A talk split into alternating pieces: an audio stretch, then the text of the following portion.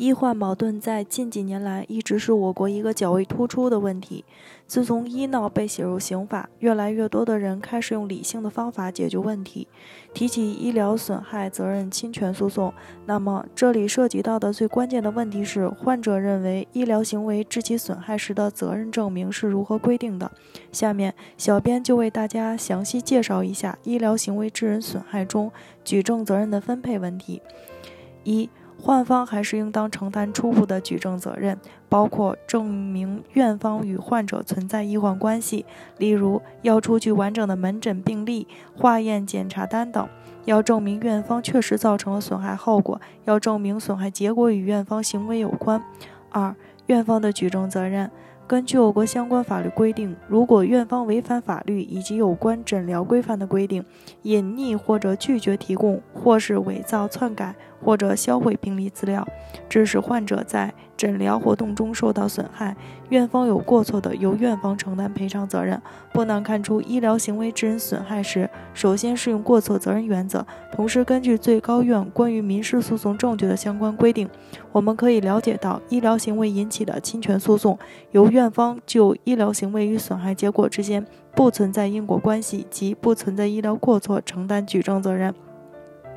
为了让大家更容易理解，在这里给大家举一个例子。一九九二年十月，郭某因受伤到焦作市某医院进行治疗，一个月后出院。二零一零年底，郭某因身体不适重新到该医院进行检查，被告知患了丙肝。顾某回忆，当时自己出血较多，医生为他输了血。输血后，顾某并没有出现任何不适反应。但是顾某认为家人的丙肝抗体均呈阴性，所以自己没有其他感染丙肝的途径，一定是那次输血导致自己得了丙肝。于是顾某和该医院进行交涉，希望该医院能够赔偿自己。然而，该医院相关负责人表示。顾某当年并没有在该医院输血，而且中间相隔时间太久。顾某得丙肝和在该医院治疗之间没有必然的因果关系。为治疗此病，顾某支出了大量费用。在与该医院协商未果后，将该医院告上法庭。庭审中，被告医院否认原告顾某在该院输血的事实，但未提供证据证明其主张。法院依据最高人民法院关于民事诉讼证据的若干规定第八条，判定被告承担百分之八十的责任。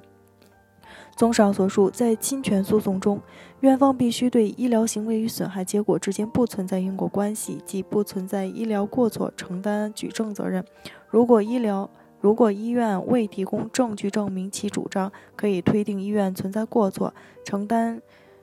相应责任。在这里，小编还要提醒大家，一定要分清举证责任缓和制度与举证责任倒置的区别。